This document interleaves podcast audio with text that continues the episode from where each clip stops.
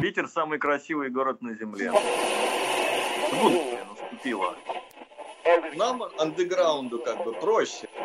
Это наколка. Подкаст.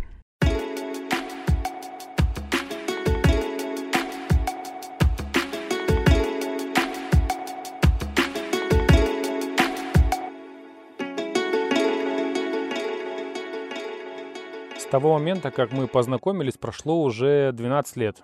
Это тот татуировщик, о котором я узнал из э, журналов, посвященных тату-культуре того времени. А чаще всего это были «Планета Тату», такое было украинское издание, и были еще «Тату-мастер», это, по-моему, российское издание какое-то. А, так вот, э, в этих журналах периодически появлялись новости о предстоящих или прошедших тату-фестивалях – на фотографиях которых и, собственно, был этот человек.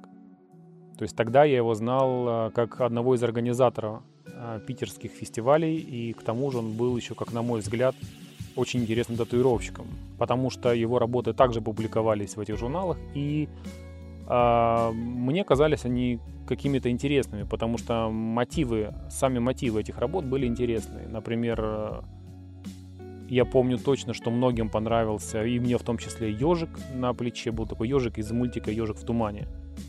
А, очень круто смотрелся, очень так необычно. А, также мне очень сильно запомнилась работа Волка из мультика «Ну погоди». И также это известная татуировка такой Мочилова снеговиков. Битва снеговиков. Так вот, возвращаясь к Волку из «Ну погоди», а в тех же самых журналах я увидел фотографию этой работы, и на меня произвело впечатление, что а фотография этой работы была уже зажившая работа. И я удивился, думаю, вау, ничего себе, какой ровный, четкий, плотный контур. И я просто помню это ощущение, что мне очень понравилось. Однажды я получил сообщение ВКонтакте примерно такого содержания. Типа, привет, я у вас в городе, давай встретимся.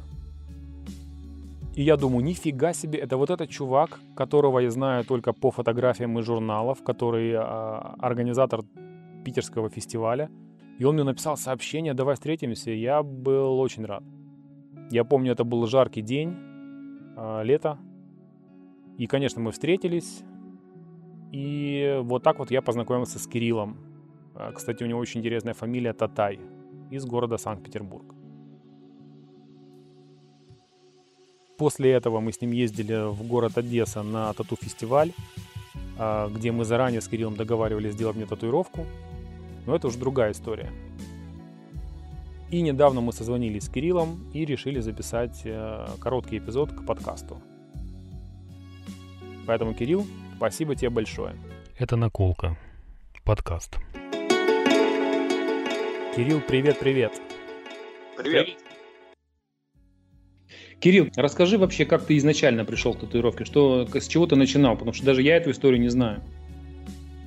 Я сам ее не знаю. Это ты, такая, ты такой кармический узел, да, который говорят, что невозможно распутать. Вот. Фильм Сережа. Смотрел такой советский? Да, да, причем вот. да, черно-белый. Да, мне кажется, что началось. Ну и совсем с фильма. Конечно, мы видели какие-то наколки там на людях. Я помню, были мы на Азовском море, с отцом мне было лет, может там 8-9, и я увидел дядьку татуированного в латуше, вот, вот так вот, ну, урка какой-то, вот, но такой плотненький. И я, как партизан, подобрался и сидел, пялился там на него из-за кустов, из-за каких-то рядом, и разглядывал все. Он потом заметил, что я его полю, как бы, и давай там и той стороной повернется, и той не знаю, это все как бы, когда в детском возрасте какие-то падают на мозги э, события, не знаю, что-то увидел. Впечатление, да. Впечатление, да. Э, первый раз что-то я попробовал тыкнуть живого человека, это был восьмой или там девятый класс, там на задней партии мы там что-то там иголкой там натыкали ему какой-то дребедень. Вот. К счастью, шариковая ручка не остается под кожей. Я когда увидел, что у него корки сошли, и все исчезло, такой, фу, слава тебе, Господи, это дребедень не состоялось. А потом, когда уже а, конкретно в армии. в армии. То есть в армии кто рисует, тот и колет, собственно. Да, вот. такая же история, да, да, да, да. Я быстро стал очень таким штатным шаманом, как бы, и все. И тепленькое местечко мне было обеспечено. То есть я вообще горе не, не знал. Косил от зарядок, учений и, и прочей перенапряжной дребедени. Как бы. Попользовался служебным положением направо и налево вообще.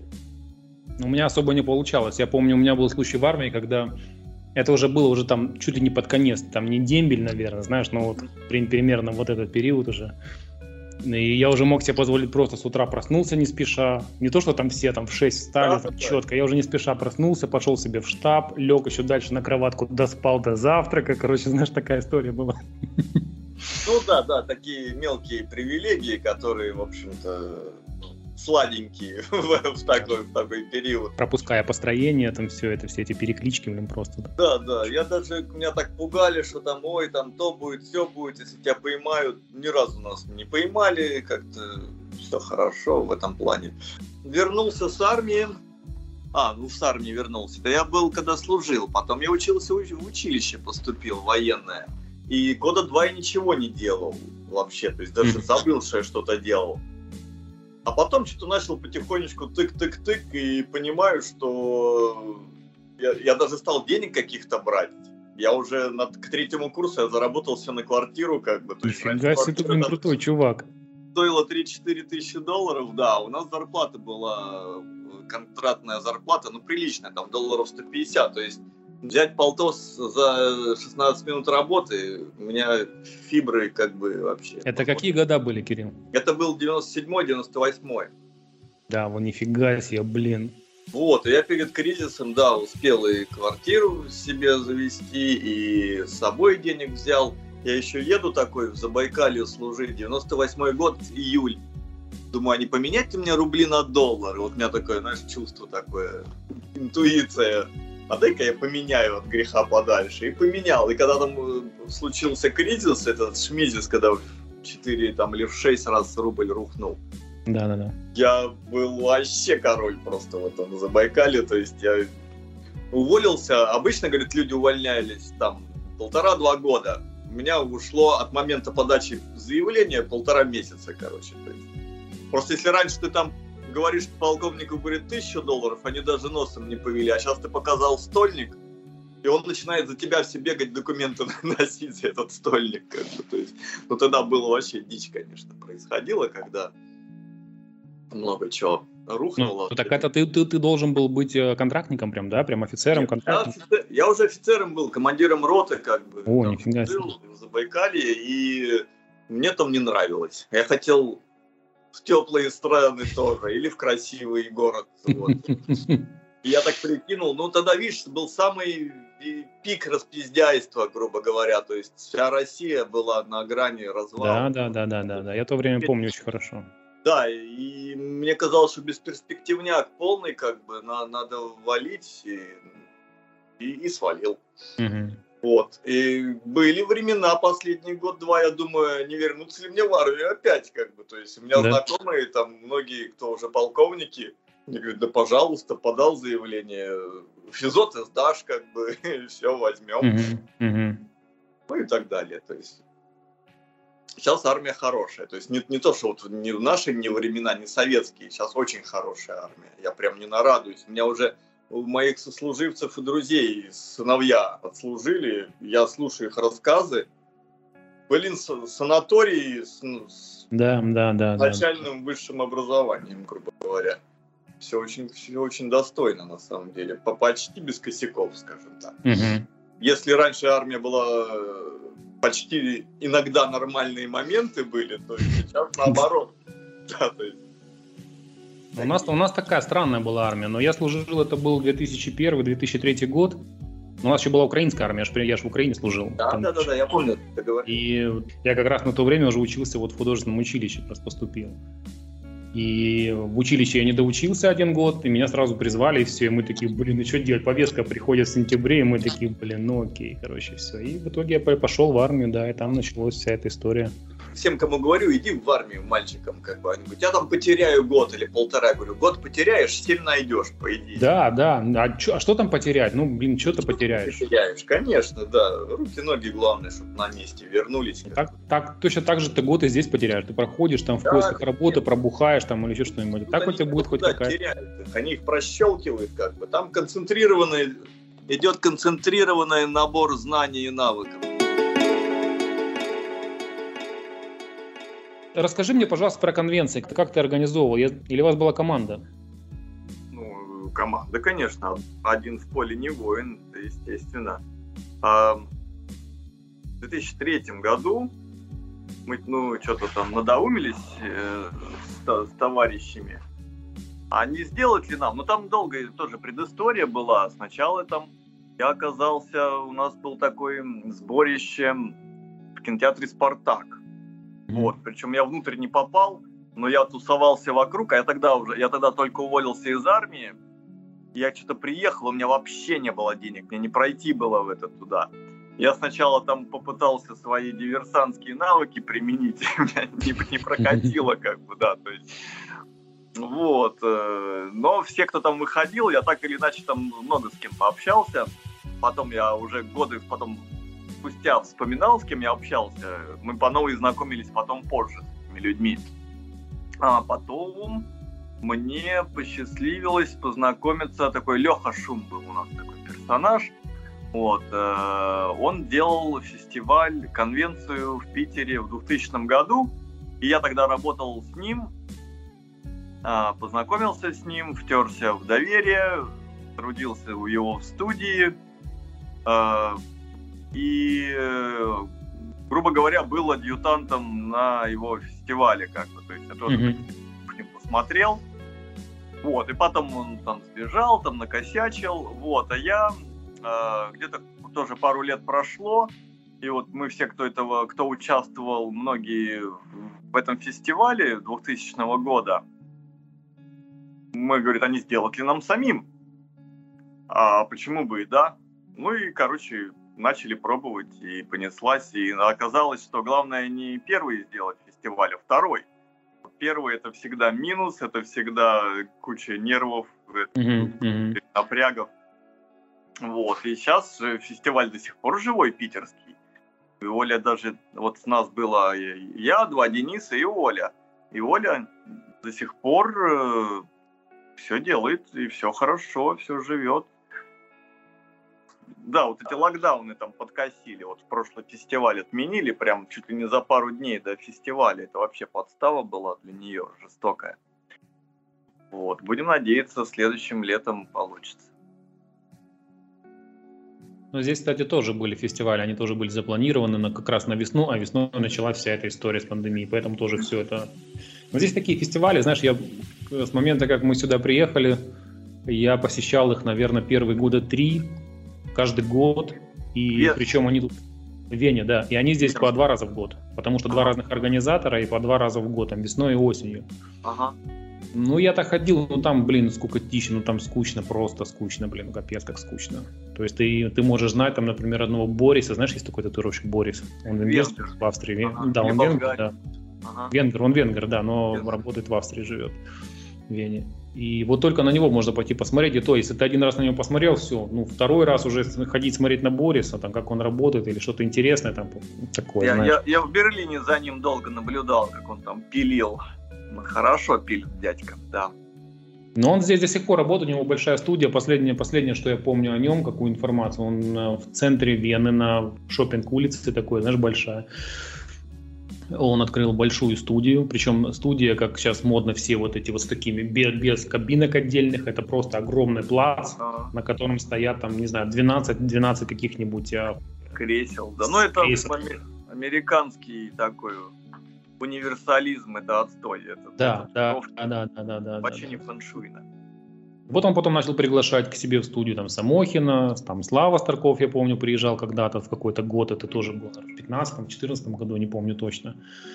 они приезжали туда, там работали, работали, и все, что-то потом уже тишина какая-то. Сейчас про Бориса ничего не знаю, очень редко вижу что-то в интернете попадается его там голубое, зеленое, как всегда у него там такие цветы. Любимое, ага, голубое и зеленое.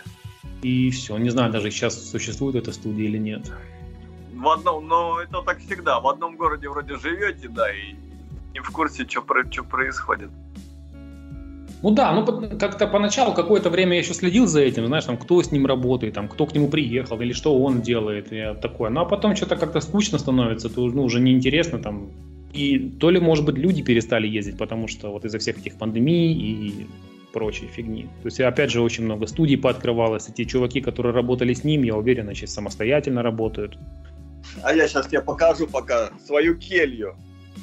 Но у меня класс, тут такая, класс. у меня прямо в центре центра Петербурга, вот у меня до Дворцовой 300 метров буквально до Александрийского столпа.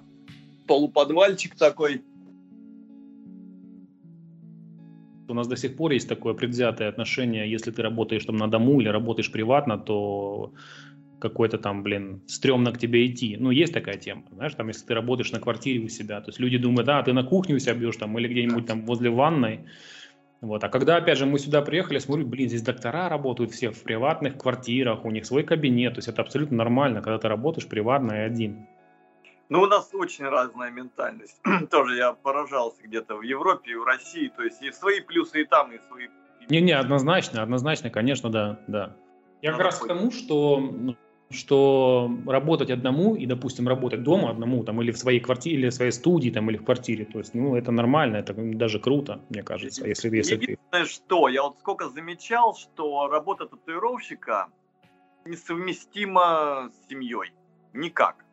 Все татуировщики, кто работал на дому, у них большие проблемы с женщинами, с детьми, либо вообще их отсутствие, как бы. То есть, mm-hmm. там, где проливается кровь, грубо говоря, не должно быть близких людей. Я это сам по себе тоже замечал. То есть, когда я пытался работать дома, еще детей не было, сразу какая-то фигня начиналась. Вот Почему? С женой. Я не знаю. Это какие-то, не знаю, чужие люди, энерговсплески. Что происходит? Вот, ну, не надо, не знаю. Либо там как костер разжигать на этом месте каждый раз там.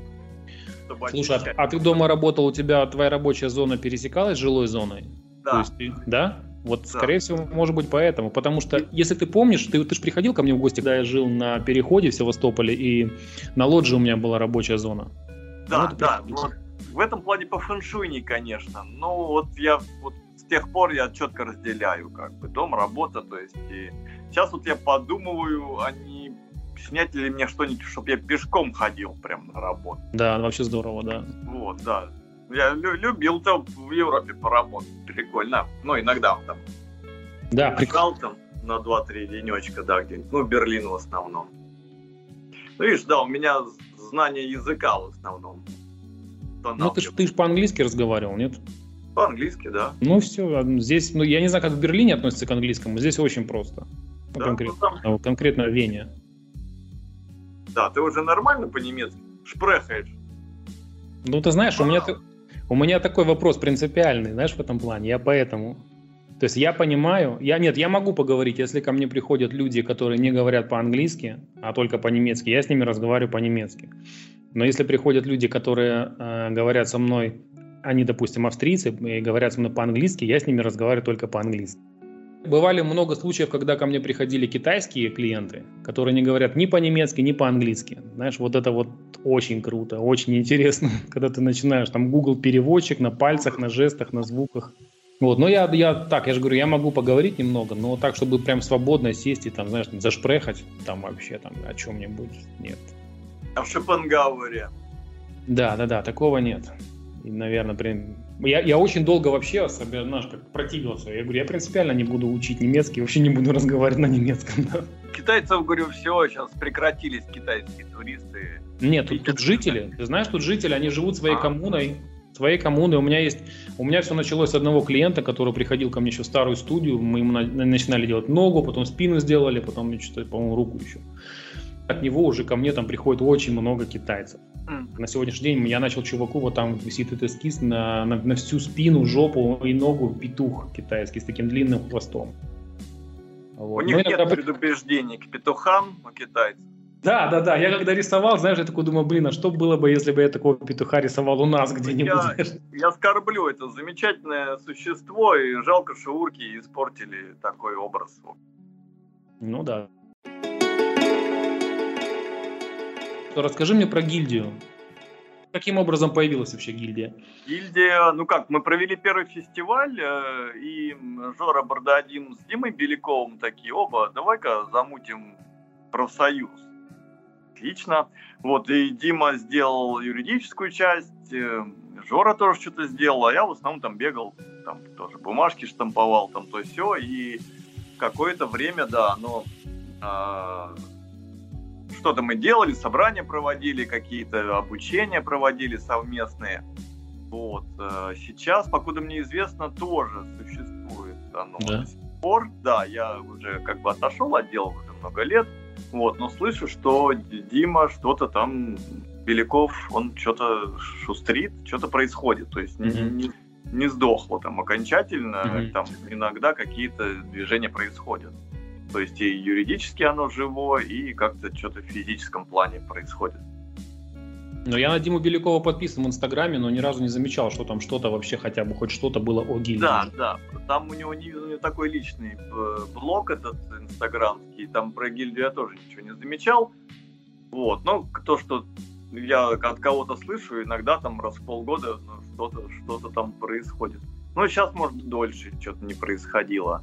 Но э, как сказать, э, то, что желаемо было бы от нее, ну, тяжело, чтобы это произошло, это нужно энтузиазм и деньги. Да, да, да, вот. да. И полноценным профсоюзом она не стала, к сожалению. То есть, э, но зато оно есть. То есть, по крайней мере, что-то есть, и на этой базе можно, если появятся энтузиасты с деньгами, mm-hmm. это можно творить вполне. Так что, я, я когда-то даже хотел вступить туда, но это было еще, наверное, за год до отъезда сюда. Я помню, что я там искал информацию, все там, кому там еще там какие-то взносы там и так далее, и так далее, но потом что-то, по-моему, я уже с Тарасом ну, встретился как-то, и что-то мне Тарас говорит, да нафиг оно тебе надо, Серый. Тарас, Тарас анархист индивидуалист. И я тоже ушел в анархисты, и как бы, ну, сейчас такой этап, как бы. Так правильно, понимаешь, я, я на пути к этому. Поэтому сейчас из-за того, что начались вот эти все, знаешь, э, понты перед друг другом, типа, а я зарабатываю столько, а я столько, а я поехал туда, а я поехал сюда, короче, знаешь, вот эти все путешествия. Поэтому начался такой жесткий контроль, во всяком случае, годы, Да, последние годы, да, из андеграунда она превратилась в мейнстрим определенно.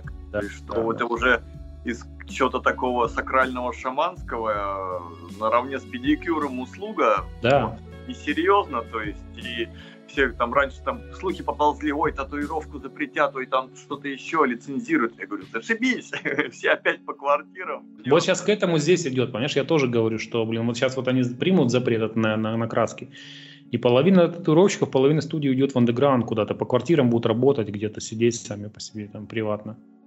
Да, и на самом деле люди заметят, что работая на квартире, ну, скажем так, более-менее раскрученный мастер, ему не надо платить за аренду, ему да. не надо платить налоги, то есть там можно вообще хитро вывернуться и и, и у тебя времени в пять раз больше свободного становится. Конечно. Я когда твою студию да. оказался, когда я стал работать один, первые, ну, лет 10 я вообще горе не знал. То есть у меня было достаточно денег, много времени, я нормально там хоть с детьми побыл время. Да, да, да. да вот, пока не выросли. И нормально, то есть это, ну, тоже это определенный этап, это не навсегда.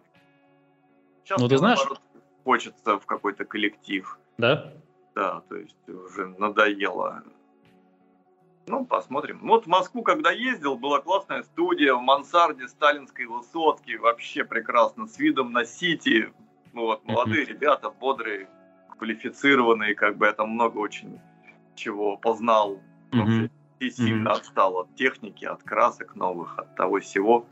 Мне вот с ними интересно было очень в, коллективе поработать эпизодически. Но я знал, что я в любой момент, не то что в любой момент, я эпизодически туда приезжаю, там 2-3 дня пожужжал, нахватался тоже по верхушкам, что, и уехал к себе в берлогу. Так, чтобы постоянно, я тоже сомневаюсь, чтобы у меня хватило душевных сил. Ты же слышал, да, историю про краски? Краски? Да, что будут запрещать, что в Европе запрещают краски. С января 2022 года запрещается 60, 70 или 80 процентов пигмента цветного. Татуировок? Да, татуировоч, а, татуировочных красок. Везите нам, пригодится. Так вот, у меня уже знакомый здесь парень, я его знаю уже очень, ну как, я его знаю хорошо, потому что мы с ним работали в старой студии вместе. А он оттуда ушел, открыл свою студию и начал э, заниматься производством черного пигмента. И э, когда, вот пару, наверное, это было месяца 3-4 назад, он мне пишет, я не помню, рассказывал тебе в прошлый раз или нет, он мне пишет и говорит, типа, Сера, у тебя есть кто-нибудь знакомый в России, сапплайер какой-нибудь, кому я могу продать партию черной краски, потому что здесь уже у него, то есть он произвел по всем стандартам, а в правительстве Евросоюза они поменяли, короче, этот стандарт на, на содержание алкоголя в черном пигменте. И он только встрял, прикинь, чувак встрял на 20 тысяч евро вот на, на всю партию. И вот он теперь не знает, что делать. Это просто продавать кому-то, где нет вот такого жесткого контроля. Конечно. Только так, да. В Китай да. или в Россию. Как. Да, поэтому я искал там людей тоже, ну, я понаписывал, не знаю, там он с ними связался, не связался, там как это все прошло, не прошло, не знаю. Вот, но он говорит, типа, краска хорошая. Я говорю, я работаю динамиком уже очень много лет, очень много лет черным. И он такой, типа, это лучше динамика, знаешь, ну, понятно, короче. Не знаю, лучше динамика, лучше и не надо. На самом да, лучше, меня все устраивает динамик. Много лет уже им работаю. Я покупаю там, знаешь, по 3-4 по 4 банки сразу. Мне этим там 3-4 банки хватает там на 3-4 года. Ну, может, чуть да. меньше. Кирилл, скажи мне вообще твое отношение к слову наколка. Отличное русское слово. Оно вполне себе синоним слова тату. Да. И многие слова можно на... А слово я, я тебе могу даже многие, как у нас, аналогии технических терминов, как бы. Слышал слово конюля? Как? Конюля. Нет, это, это что такое? Это типс. Это тюремный сленг просто, да, а. конюля. А. Это вообще... Офигеть, офигеть, нет, конюля. Конюля, да. У меня всегда наконечники, не типс даже, а просто наконечники. Не знаю почему. Ну, вот еще да, либо наконечники. Ну что, рад был очень пообщаться. -то. Давай, я тоже был рад тебя видеть, Кирилл. Давай. Всего хорошего тебе, все будет классно. Ага, до встречи. Давай. Пока-пока. Это «Наколка». Подкаст.